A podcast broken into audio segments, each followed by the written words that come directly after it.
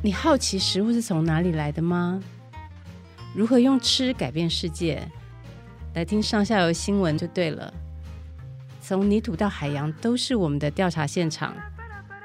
欢迎收听食农搜查线。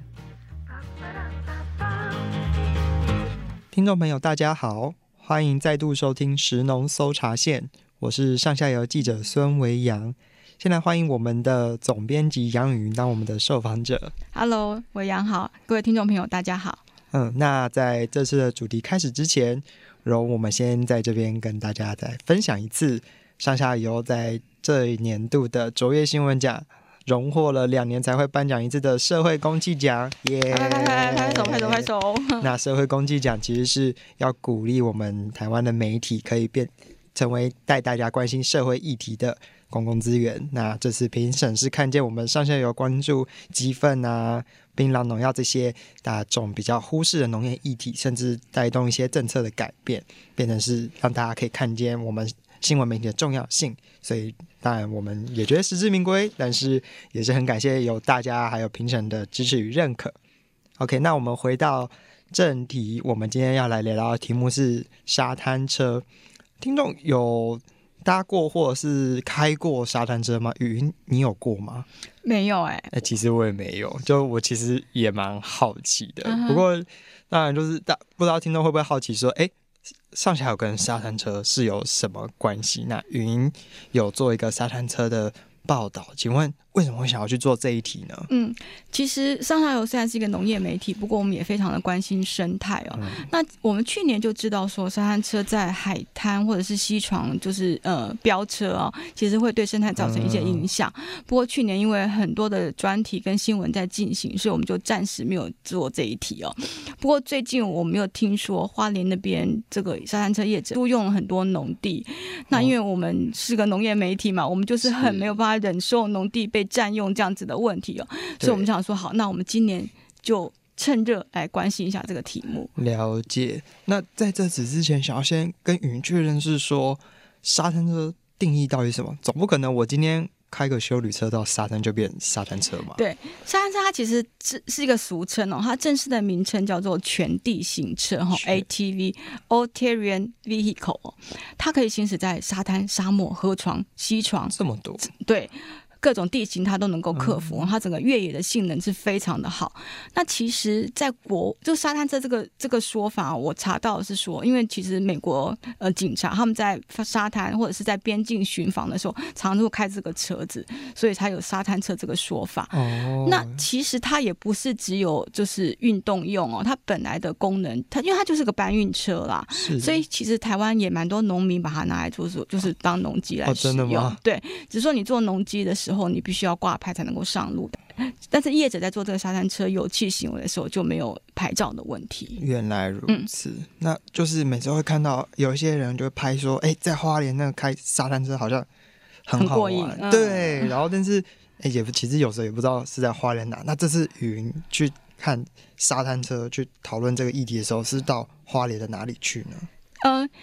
我不知道大家对于花莲的地形熟不熟哈？就是如果我们从苏花公路，对不起，我因为我住台北哈，我就只能走从台北下去走苏花公路，一进呃过了泰鲁阁那个交叉路口走进入新城，然后呃走的台九线的左手边，大概有一。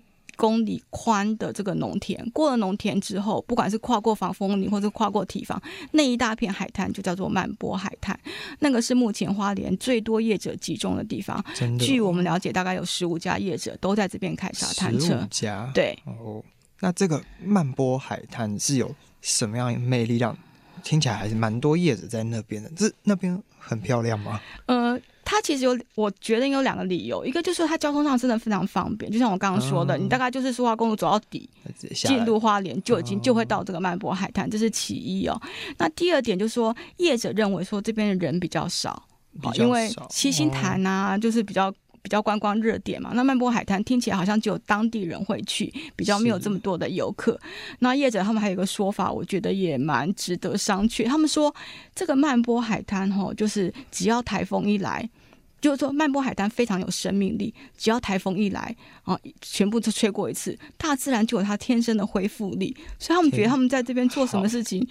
大自然都会帮他复原成原来的状态，啊、清理干净。对对，所以他们觉得这里就是很适合来做沙滩车的经营。好，原来是这样。那就是刚才有听到，其实是有十五家叶子。那宇你到现场的时候，那沙滩车很多吗？是只有十几辆吗？还是没有没有？这沙滩车真的非常的多，就是每一家业者他们都有自己的停车场，停车场对，然后停车场都停的满满的。就是根据我们调查，如果呃。有机会去算一算的话，可能可以算得到有一千辆沙滩车这么多，多啊、对，因为十五家业者嘛，那每家业者可能都有上百台，嗯，对，然后再加上嗯、呃，就是花莲还有其他地方零零星星的业者，所以加起来可能会有上千台的沙滩车在花莲的海岸线奔行。嗯，但至少那边就是有可能至少就有几百台就停在那边，对对，很多哎、欸。嗯、那这次宇你去。现场的时候，你有看到有人在玩沙滩车吗？我那天去的时候，其实天气不是很好。哦，我本来担心说，哇，这个阴阴的天气拍照也不漂亮啊，可能还会淋雨啊，可能就没有人要来玩。所以还是有人吗？对，哦，还是有人，还是有人，而且还蛮多人的。哦，真的吗？对，我我也是蛮惊讶的。我看到至少有三台游览车，载了很多游很多游客来现场，就直接在海滩那边，就他们会。游览车是停在就是农地上面，哦、就是呃业者租用的农地上面，然后在那边先做一个简单的介绍啊，认识这个沙滩车怎么样操作之后，然后就会从农地啊、呃、走农路，穿过农村到海滩去。是啊，所以感觉是都只有年轻人在玩吗？还是？也许有，maybe 有小孩、老人。对，因为我本来也以为说这么刺激、这么这个呃需要冒险精神的活动，应该都是年轻人才会爱玩。嗯、不过我去到现场，我也是非常惊讶。其实年轻人当然也有，就是呃散客就是以年轻人居多。可是像我刚刚说这游览车载来的啊。就是家庭游客或者是老人，老人也有。对对，像我有采访到一对呃夫妻，他们就是老人会的活动，嗯，然后那个呃，他们就讲到说，哎，不知道啊，反正老人会就安排了这个，然后沙滩车是什么，他们也可能也没有很清楚的概念，就觉得说啊，反正来玩那就玩吧。哦、所以沙滩呃，就是旅行业者配合游览车跟沙滩车再结合，这个反而是现在沙滩车最主要的客群。原来是这样，嗯、听说你在那边就是可能去。去跟他们聊天，然后拍照时，甚至还有人会在车上跟你比耶。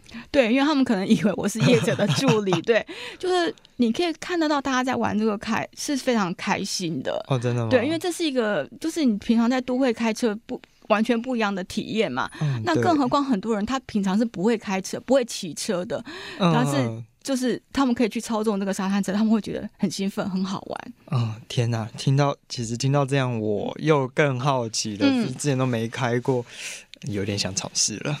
你对，所以你觉得很好玩，对不对？对啊，对啊，我觉得很多游客也是真的觉得很好玩。就是我在现场采访的，除了我刚刚说那游览车的游客之外，我有碰到一些年轻的游客，他们都说非常的刺激。那回来之后，我在脸书上搜寻，我也访问了很多就是曾经去玩过的游客，像有一个我记得是台中的吴小姐吧，她跟我说呢，她一刷就是沙滩车，她一刷是在垦丁，二刷在花莲，她说她未来一定还要三刷，还想要三刷，对，因为他们就觉得这个东西。非常非常的好玩，好玩刺激。对，我们下一次再去玩。哎、欸，我建议是不要哦，哦。真的吗？为什么？因为它其实是有一些安全上面的疑虑。啊，是吗？嗯，对，因为沙滩车它其实有规定，就是你要有中级的执照，你才可以驾驶。可是，在现场完全没有看到有人在集合，嗯、所以。国中生、老人家都在操作它。国中生自己开？对，哎，国中生很夸张。可是我还有看到脸书上有家长在分享说，他的小朋友、小学生就在操作那个沙滩车，然后他家长还形容说他玩的不亦乐乎。就是大家其实是轻忽了这个沙滩车的危险。嗯、那呃，我觉得。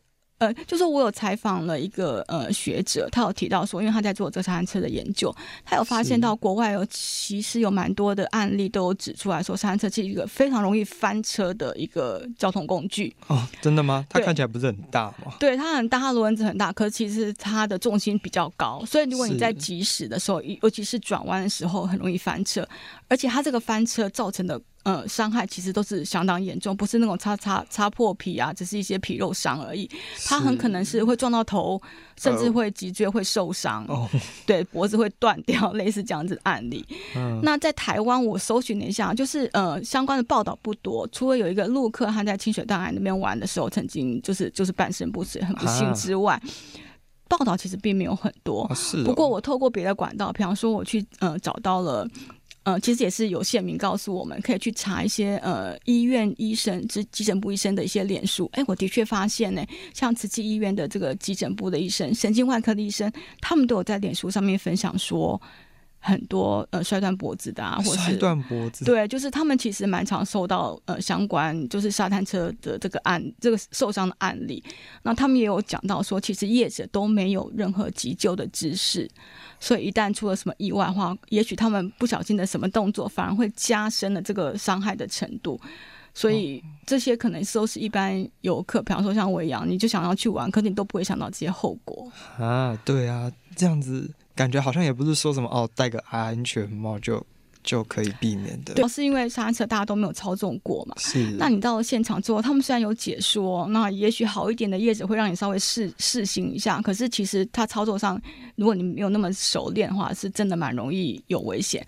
然后再加上，其实教练都很年轻，教练也很爱玩。嗯。然后如果游客很嗨，他们就会跟着很疯狂。嗯。所以他可能会。带队去一些很崎岖的的地方去飙，那如果你的操作上不是那么顺遂，或者你前面那台车临时有个刹车或什么的，你不小心撞上去，意外是蛮可能会发生的。天哪，呃，这好像让我反而有点怕了。嗯、对，对啊，那而且除了游客这种人身安全之外，其实它好像对附近的。农业、农田也是有蛮多的影响，对不对？对，就是我刚刚有提到说，我们做这一题是因为知道农地被租用的问题嘛。是。那我去采访了现场的一些农民，他们都有提到说，因为其实顺安村就是呃。曼波海滩临近的那个村落顺安村，它其实就是一个农村。哦，对对，而且它那边地势非常的平坦，然后面积呃农地的面积都很大，就是农农地都很平坦，也很也很广嘛。然后他们在那边种地瓜、种嗯花生，其实收入都也还不错，哦、种蛮多东西的。对，嗯，那就是那沙滩车进驻之后，对这些可能农地有产生什么样影响？像刚刚好像有提到，就是车就会直接。停在农田上面。对，因为这些业者他需要营业的空间嘛，他们除了需要停沙滩车的地方，他们也需要呃游客的停车场，嗯、然后他们还要帮游客盖洗手间，甚至有些比较好的还会盖个淋浴间。哦，这么高刚。对，然后他们也需要集合的地方，然后讲解，嗯、对不对？所以他们需要这样的营业空间。可是我刚刚说到，虽然村它其实是一个农村嘛，所以这些业者他们要租用就只能够租用农地，所以都在农地上面。是没有错，对，就是农地非。农地非农用的状况，在这边就是非常非常的普遍。嗯，那像我有采访到一个呃诚信青农，他就讲说，他本来其实也是在都市上班，然后嗯呃就是回到上村之后，想要大展身手。那刚刚也提到说，因为这边地其实非常的平坦，面积很大，很适合农机在上面运行。嗯、所以因为他有青农的身份嘛，他就贷款，呃，就是买了农机之后呢。才做没有几年，然后地主就把这个地就转租给业者了，啊、所以地主就把。田给收回去了。呃，对，我觉得其实我可以理解业地主的心态。我举一个例子来说，比方说像这个诚信农民，他租用农地一一年一公顷是大概两万块的租金，嗯，可是业者给的租金是三十万，哦，差这么多。对，但你作为地主，如果你不在乎这个农地有没有被农用的情况之下，你当然会选择租金比较高的，你当然会选择给比较高的租金的业者。嗯嗯，可以理解，而且就听起来好像也不是只有刚刚讲的那个诚信农民，对，好像也有采访，其实也是有好几位都有发生类似的。对，农民其实很生气，就是呃，除了农地被租用之外，他们另外一个很生气的地方，就是因为呃，农村的农就是农田之间的农路其实都不是那么宽，是，那他们常常会开着小货车，比方说要施肥啊，要撒农药，他们需要那个、嗯、把小货车停在路边去进行他们的。呃，农务嘛，对。可是游览车一来，就会一直叭叭叭叫他们把车子移开，压力好大哦。对，或者说他们平常在这个呃农地之间行农农路上面行走的时候，如果遇到沙滩车业者，那教练会请小卡车停下来，让他们叫沙滩车先过。那农民就会很生气，因为有时候一等要等五六十台沙滩车经过，他们才能够通行。但是他们很生气的是说，我是地，我是当地的人。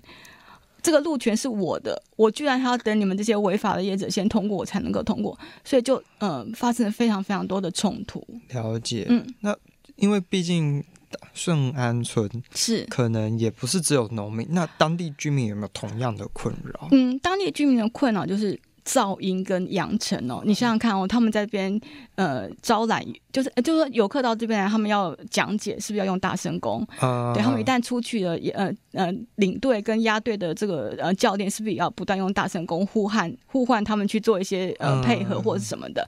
然后再加上这个沙滩车，一大群沙滩车在沙滩上。奔驰的时候，对，其实那个风沙是非常非常的大的，沙尘暴。对 对，然后像我就有呃采访到一个餐厅，他本来在这边开的是露天餐厅，然后本来就是说大家坐在海边吃东西，然后欣赏海景，是非常浪漫、非常美丽的事情。可是风沙一来就。就没办法再营业了。那露天变吃沙。对啊，虽然说业者很好心说，那我来每天帮你擦桌子，可是问题根本就不是桌子上面积沙的问题，是你坐在那就满脸的风尘，谁要坐在那边吃东西啊？嗯，对啊，如果这样听起来，用餐体验会变很差。是，所以后来餐厅就只好关门。啊，还关门哦。嗯，那这样子的话，这些农民跟居民没有去反映吗？就是例如是像，也许是像当地的。减掉单位或者是他们自己去跟业者反映都没有吗？嗯，我觉得跟业者反映可能比较不适合，因为其实，嗯，比方说我我有五公顷的农地，然后我有我其中三公顷被地主租给业者，如果我去跟业者反映，嗯、搞不好我剩下的两公顷农地就。都没了，哦、对，所以他们会反映的，比方说是明代，或者是说他们的路权被占用的时候，他们也会打电话给警察局，这大概就是他们可以做的事情。那警察有处理吗？有，警察有姗姗来迟的处理，姗姗来迟。对，或者是说警察如果看到十几辆这个。呃，沙滩车，因为我刚刚不是有说过，他们其实没有挂牌，他们其实是没有路权的。是。那所以警察可以用一些交通条例可以来开罚单。啊、可是，就算警察看到十几辆就沙滩车，他可能就是开个一张两张，意思意思。他还不是全开。是的。他只有开，可能也许就只有一两台这样子。没错。那刚才可能讲到最多还有五六十台这样开过去。啊、呃，是啊。那真的是。所以，所以农民就是非常的不开心。嗯，可以，完全可以理解。而且在云，好像你有再去稍微探查一下，发现其实那很多业者其实跟当地的一些政要是关系匪浅。我不敢说有很多业者，但是我的确知道有这样子的案例啊，嗯、就是嗯、呃，因为一开始的时候只有农民跟我们说，好像谁的。侄子啊，谁的女婿啊，都在经营。可是因为我们找不到证据，我们不敢说。可是后来连业者都自己这样跟我说，啊、业者自己这样讲，对我就想想，我我相信的确就是这样子。那当然，业者也会呃辩驳说，诶，我虽然有这个身份，可是我并没有拿这个身份出来就是滥用这样。可是我觉得大家。可以理，可大家可以想象，就是说，如果你今天是警察，你知道这个业者是谁的谁，你是不是下手也会比较轻一点？我觉得这是一个合理的推论啦。嗯，对，那居民也都会认为，的确是有这样的状况存在。难以说就是完全可以划清关系。是，嗯，那就也蛮好奇的啊，就是所以到底。沙滩车是多赚，所以让这些业者哇，不管怎样都想要来这边分一杯羹。好，我们来分析一下沙滩车到底有多好赚哈。你买一辆新的沙滩车大概是八万到十万，嗯、那也蛮多业者是买的是二手的沙滩车哈。那我们就估不论，我们就拿十万块来说好了。那他们每次出去玩是这样，就是一个半小时一辆车的租金是一千两百块，是对，但是他们可能一天可以跑六趟七趟不一定。这么多，对，就是他就是不同时段让这个游客去预约嘛，是，所以然后再加上他一个月就是三十天在营业，然后他可能有一百辆车，嗯、所以这样算一算，其实他的利润其实是非常高的。虽然业者都会跟我讲说啊，我还有人事的费用，还有租金的费用什么，可是如果大家这个手机拿起来计算机算一算，就知道说利润是相当可观的，说不定会有近百万。呃。听说这个呃暑假的旺季啊，要赚到上千万是不容、哦、不难的，上千万，好惊人哦！难怪大家都想要来这边分一杯羹。对，嗯，那呃再来就是提到我们刚才讲到哦，那个农民跟居民都不生其扰，那但是有一个就是不会说话的环境，嗯，那环境好会不会也有一些干扰呢？不过在这之前，想要先跟宇云说确认说。好像你也有去先了解一下说，说其实当地也算是生态蛮丰富的地方。没错，对，就是因为那边呃，除了有一个曼博海滩之外，它那边是一个山寨溪的出海口。是对。那不管是溪水或者是沙滩上面，其实都有蛮多生物存在的。嗯，嗯，像是什么？因为好像也许鱼鸟。还是对，比方说沙滩上一定会有螃蟹嘛，嗯对，对，对。然后呃，当地的环团也跟我讲说，他们在这边看到小燕鸥，嗯、对，他们还有看到小燕鸥下蛋，哦、但是蛮可怕，就是说小燕鸥的蛋就下在车轮的痕迹旁边，哦、就是险险 就被车轮压过，好可怕。对，所以环团他们也是很担心，说这边这样子的油气行为对环境的破坏，其实是蛮蛮，他们对这样的破坏其实是蛮悲观的。嗯嗯，那。可是这样听起来就是哦，我们可能知道会有伤害。那可能具体的对这些住在这边的生物，它到底可能会有哪些伤害？嗯，我觉得很可惜，就是说其实并没有学者对这边的生物做过一个什么普查，哦，所以我们也没有前后的对照。可以来理解，不过我们就生物的习性来分析的话，比方说像这个山寨溪，它虽然是一个莫口溪，就是说它平常河海之间是不相通的，可是，一旦呃大雨或是台风来的时候，把这个呃封住河口的沙洲冲开之后，河海就相通。那有一些洄游性的鱼类就可以趁这个机会回溯到上游去下蛋。哦，那。而且我有采访了这个淡水鱼的专家周明泰老师，老师有说到说，就算它是一个没口河的状态，如果嗯海浪大一点的时候，有可能会把鱼卵拍打。拍到海，对，就直接送进了这个溪流，然后这个、哦、呃鱼就可以往上游游。是是。那老师说，他曾经在这个山寨溪的上游看到一个保育类的虾虎，就是名人之牙虾虎。哦，真的吗？对，名人之牙虾虎，对，代表说还是有可能是他们那个河流是他们一些保育生物的栖息地。对，而且我们就算不要讲这么呃保育类的生物，这边生物。嗯，就是溪流的生物其实本来就是很多嘛。嗯、那有一个比较呃让他们烦忧的状况，就是说这些小生物、小鱼、小虾，它们都是栖息在石头的缝隙之间。嗯、然后在你水质很清晰的情况之下，有些水生昆虫会过来喝水或干嘛的，那就会变成这些水生生物的。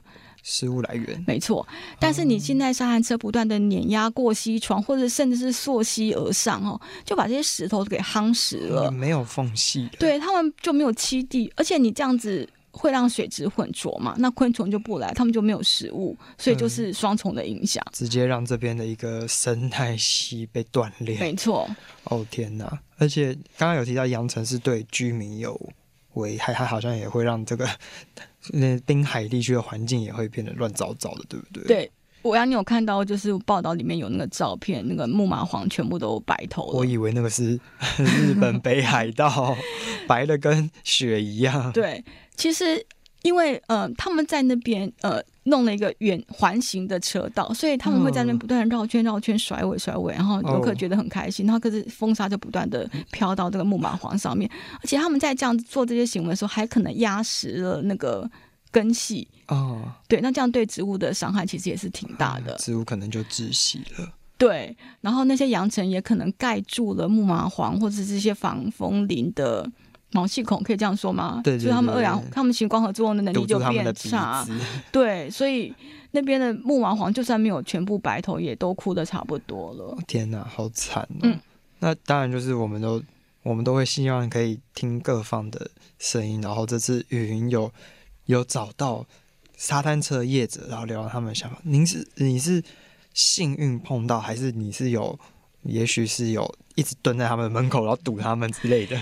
对，其实我们那时候也蛮担心，说如果业者不愿意受访，这个题目其实就很难进行，因为我们总是要听双方的意见嘛。对，都还好，就是我在那边，就是一开始就很幸运碰到了一个呃沙滩车协会的理事长。真的哦？那我觉得理事长他也蛮愿意面对媒体的，嗯，他就是呃。义正言辞、侃侃而谈这样子，是那呃，除了这理事长之外，因为我就觉得好像只采访那个理事长有一点点不足，所以我其实也在那边混了蛮久的。嗯，就是呃，其实采访结束本来应该要回台北，但是就觉得说，嗯，这样子好像有点力道有点不平衡，就希望能够再采访更多业者。对，所以我在那边晃来晃去，那也是很幸运，就碰到两个人看起来在聊天。有一群人看起来在聊天，那我就很好奇凑过去，因为他们看起来不像游客，oh. 我凑过去看他们在聊什么。哎，就两个人就刚好都是业者，哦，oh. 所以我就顺便问了一下他们的意见。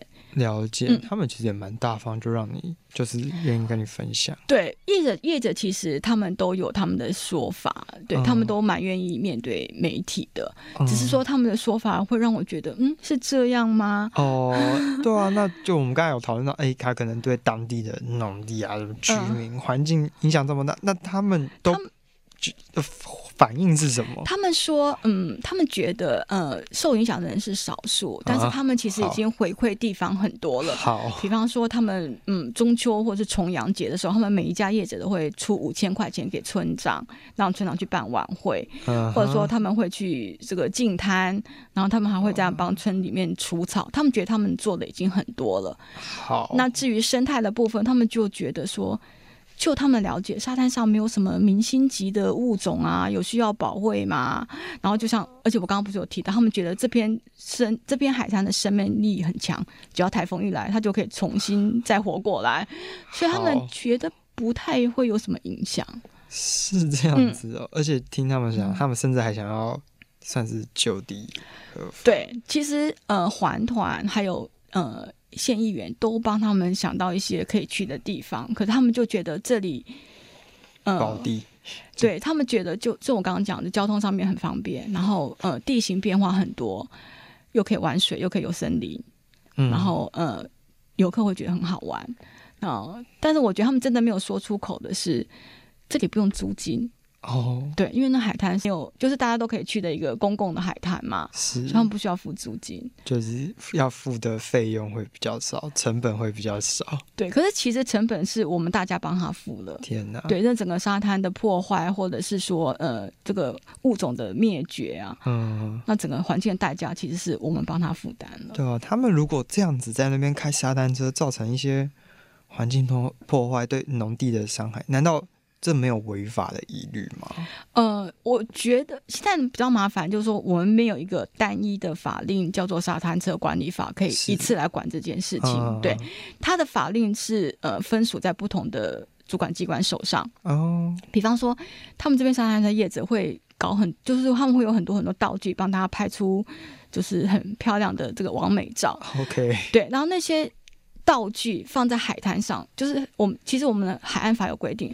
沙滩上面不可以有人为的设施哦，所以他们那些道具其实是违法的。可是自从政府开始说要抓之后，他们很聪明，就让这些道具上面都装了轮子，所以只要时间到，他就移走，就没有人为设施，没有固定人为设施这个问题。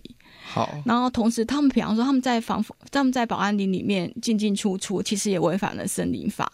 可是呃林林业署的说法是说，他们他们没有抓到现行犯，所以也暂时也没有开发。或者是说，他们其实我们刚才在说，他们没有路权嘛，所以他们违反的是一些交通管理的条例，对，是就是说法律是散布在不同的地方的，嗯，嗯，可是违法是具体的。了解，嗯，那这样子的话，因为我还蛮好奇，像刚刚其实有稍微提及到，其实沙滩车它不是只在花莲，其实在之前在宜兰，然后甚至屏东的垦丁国家公园里面都有，那那些。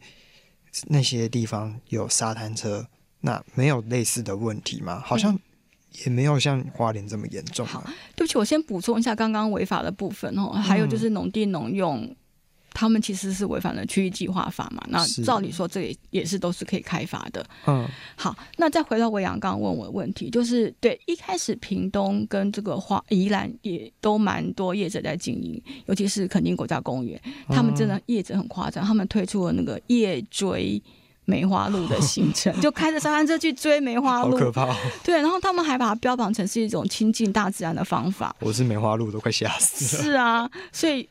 那个肯定国家公园，因为他们有国家公园法这个工具可以出来执法，嗯、所以他们就是很严格的在执行这样。哦、那业者可能就散就就变成离开国家公园之后，可能去到屏东其他地方，比方说满洲啊或者是什么的地方去。那花呃宜兰它呃东澳跟南澳也都有一些业者在执行，在在经营这个这些有气的行为。不过呃，因为行政院它。后来出了一个所谓的这个三车呃管理指引之后啊，他要求地方自治嘛，所以呃屏东跟宜兰现在都有一些呃都在提一些自治的管理办法，然后希望呃把这些三车可以纳管，然后可以找到可能就是一个专门的空间让他们去经营这样子，但是相对来说花莲就比较没有看到这样子的行为，所以云观察到其实像现在屏东跟宜兰这。两个地方可能就没那么严重了嘛，沙滩。对我，呃，其实你如果在网络上找，你要去屏东玩沙滩车，你要去宜兰玩沙滩车，还是有业者在开这样子的行程。可是相对来说，它可能就会变得比较零星。哦、然后我问过这两个地方的行政主管机关，哦、他们也是说好，如果有看到，请就是欢迎大家去检举。那刚刚雨云其实在稍早有提到说当地是有些明代关心这个议题的，是不是？嗯、我知道是一位明代，嗯、对，就是县议员这个杨华美，就他关心这个议题关心很久。然后我刚刚提到说，就是农民有去找明代澄清，其实也是去找杨议员澄清这样。那议员他其实也想了很多办法给县府，比方说他说。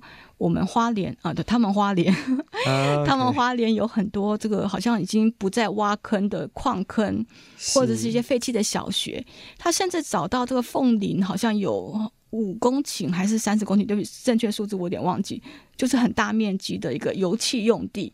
好，他觉得说我们应该把这些地方整理出来，让这个业者到那边去好好的去经营。他也认为说花莲要发展。沙滩车没有问题，可是绝对不能够是用这种无本生意的方法，呃，践踏我们大家共同的环境。是，那这样子听起来就是，哎，当地有一些诉求，明代有给一些解放，嗯、那政府呢？刚才听起来有这么多不同的角度，政府可以去可以去监督。那就雨云有可能有问到一些政府单位他们的详细回应，或者是他们怎么解释？哦。呃，我刚刚提到说，因为它是呃属于不同单位在执法嘛。比方说，我去了林业署，那林业署说，他们一定要看到业者有碾过树根，或者是怎么样去破坏了那个呃木麻黄，或者真的在嗯、呃、保安林里面穿行，他们才有办法开罚。那他们说，他们到现场去就是没有抓到现行犯，所以目前是零罚单。但我们刚刚不是说那个木麻黄全部都白头，对不对？对。林业署说那个不是他们的地，那边是国产署的地。好，呃，好，好，那我也问了国产署，国产署说，哎、欸，那块吼是未登录土地，原原则上是国家的，可是因为它也没有个地目，所以我国产署也没办法管。好，那我也问了县府的水利科，哎、欸，这个海岸上面不是不能够放任何这个呃人为设施吗？他们的说法也是，可是我们去现场的时候都没有看到啊，没有现行犯，我就没办法开发。可是等等等等，雨云光是只是去那边就已经看到可能好多人在那边，所以现行犯有你认为有这么难碰到吗？是，我也用了同样的问题去问我问过的这些主管机关，他们的说法都是说我们人力有限，业务很多，我不可能派人去盯梢跟站岗，所以我就是没有抓到现行犯。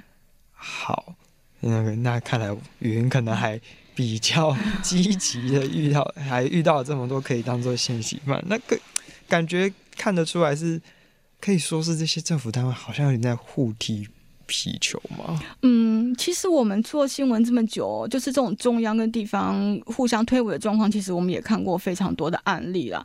就是其实交通部观光署应该出来定一条管理的专法，而不是说好让各个部位自己去执行。然后也因此，这个地方政府就会觉得说，那我也没有一个工具，那你要我怎么做？嗯，对啊，哎，对，雨云刚才补充，就因为刚刚好像有。农地的嗯非农用的状况，那不知道像农业局那边哦，农业处说、嗯、对，这是违反了区域计划法。But 区域计划法 不是农业处管的，他们是地震处要去开罚的。那我就问说，好，那地震处开了多少罚单呢？他跟我讲是九件，可是九件对，但是问题是我查资料是十六件，嗯，也就是说。农业处到底开多少罚单？你们自己也没有很清楚耶。天哪，就是看起来也就有点像是疏于管理的。对，说到农业处，不好意思，我可能还要再补充一件事情，就是说，嗯，关于农地农用啊，一旦你被检举，就是你农地非农用，那政府就会开罚六万块，而且要限地改善。如果不改善的话，我就会把你移送地检。因为你这个违反区域计划法，对不对？但是关于限地，只要你限地改善了，可能就可以被轻罚。好。那我们希望，我们觉得农地要恢复农用，不是就让它可以种田，对吧？对啊。但是我去看的他们恢复农用的状况，就是，呃，因为他原来已经全部铺了碎石子，甚至是打上了水泥的，然后我们就随便泼一点土，然后把香蕉插在上面，真的是插着，对，然后这样子就叫做恢复农用了。这样子我也是真的挺傻眼的，没错。这样就可以过，底下是水泥或碎石，对，他们不管，他们只要去拍到拍照。拍到说哟，香蕉插在那里了。OK，OK，、okay, 嗯，看来农地农用的定义可能要再更清楚一点，对吧？而且就云好像还听说，其实现在除了花莲之外，好像有台东有些少数的地区已经也有这种沙滩正在试水温的风声了。对，是目前是风声，因为我嗯，就是我们调查其实是没有拉到台东去，但是有一些呃县民是跟我们讲说，金樽啊，还有嘉兰那边好像开始有人要往玩看的。因为其实看花莲这样子无本经营蛮好赚的，我觉得其他人想要就是其他地方如果跃跃欲试是可以理解的，所以我们才更希望说这个时候就要把这个火给熄掉，不要等到。呃，其他地方的苗都长出来，你到时候还要再把这些草都给拔掉，不是太辛苦了吗？就就野火就烧不尽。没错。那这样子的话，就云会对这个有什么看法？就是刚刚有提到，就各方都有各方的考量跟建议的。那怎么样才可以更有效的遏制那花莲这沙滩这没有被明确管理的问题？嗯，其实我们媒体是没有什么立场，我们只是把这个状况报道出来。那呃，就是根据我们收集的资料啊，或者是意见，呃，民团就是环团还有议员这边都会比较希望是专区来处理。是，对，他们也不是说完全不要。对，他们觉得，因为其实它真的是蛮难禁止。我觉得，如果它是一个可以合法经营，然后安全上面都顾虑到，也没有生态疑虑，我们来发展这个好像也没有什么不好。只是现在有太多前提都没有达到，嗯、然后业者就想要。就地合法这件事情是让他没有办法接受的。嗯嗯，而且听起来好像这个主责单位还是要回归到就各个政府单位的。不对，我觉得、嗯、主责，我觉得应该是说中央你要先拿出一个一些魄力来定一些专法，哦、然后让这个地方可以来执行。你不应该把这个权力下放给地方，然后让地方又有一个。空间说，那我也没有工具啊。哦，是，嗯、所以可能还要回到更上层的重，就要。比方说像卡丁车，好，卡丁车之前在台湾也曾经盛行过一段时间，然后也造成一些问题。嗯、可是现在政府就有一个卡丁车专门的一个法律，好，它的空间要怎么样规划，它相关的设施要包括哪些，哪些地方可以经营卡丁车，就规范就出来了。是是是。那目前和呃业者就可以按照这样的规范去合法经营。那所以沙滩车是不是应该要？呃，等同这样的方法来办理，我觉得是可以考虑的方向。了解，那大概就是希望，就是不管是中央还是地方的政府单位，都可以好好正视这个问题。哎，不好意思，我可能还要再呼吁一下消费者。是，对，就是，嗯、呃。我觉得很多业者可呃，就很多呃听众朋友可能不知道，只觉得说餐餐车很好玩。对，我们同意它真的很好玩。可是如果我们大家可以一起来监督我们的业者，我们要求我们的业者说：那你这个地方合法吗？你这个地方安全吗？你这地方有没有生态疑虑？我们每个人都多问这一句，给业者压力，让他们去到合法的地方经营，然后我们还是继续支持他们，这个产业才有办法走得更长久。对啊，不然我们有可能都会成为就破坏这些环境的共犯。没错，还是要呼吁一下这些业者，就不要因为自己这种事业的利益，嗯、然后让这种花莲的好山好水好风光变成好潮好脏好多沙。没错。那非常谢谢云今天的分享。那这次节目的最后，我们要要再多一件事情，就是我们要来分享一下。听众的回馈，那我们这边有两则的回馈，那我都是从 Apple Podcast 上面看到的。那第一个就是不好意思，那个用户名称我不会念，那我直接念标题，就是高山农业报道很棒哦，真的吗？对点名我们高山农业，嗯，对。那他说他说第一次听你们的节目，这报道真的很不容易，辛苦了，内容真的很棒。后来再去网站上看报道，也非常震撼。啊，谢谢你的肯定，而且第一次听就还有读，就是这么重磅的题目。那其实我刚好语音也是高山农业报道的记者。对啊，对啊，这维扬，你不是特地挑一题来？没有，没有，对吧、啊？那呃，非常谢谢那个语音也有听到了。嗯，那第二个就是一个叫宝尔尔的，那他的他的主标是因为太太一句话而开始料理的丈夫。那他说很很喜欢你们针对食材、农业等民生主题进行这么有结构、知识、尝试量都满满且基于事实证据的报道。可以感受记者在采访与撰写报道时的用心。每一集我们都会帮你们分享，希望你们可以一直做下去。谢谢，加油。嗯，非常谢谢这位宝儿，然后也是非常谢谢你，就每次都愿意分享。那只要有你们，我们就有动力继续走下去。然后也希望你可以分享一下，到底是你太太是用哪一句打动你开始做料理的？也许其他太太也会想参考一下。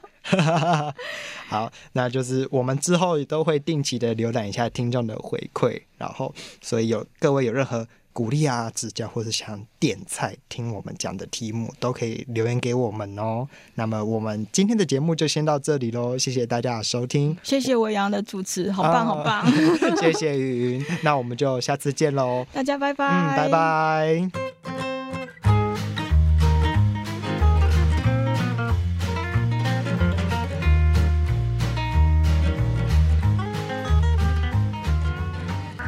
以上内容是由上下游新闻团队制作。我们是一个线上媒体，特别针对农业、食物跟环境制作每日新闻与深度的调查报道。欢迎大家上网搜寻“上下游新闻市集”。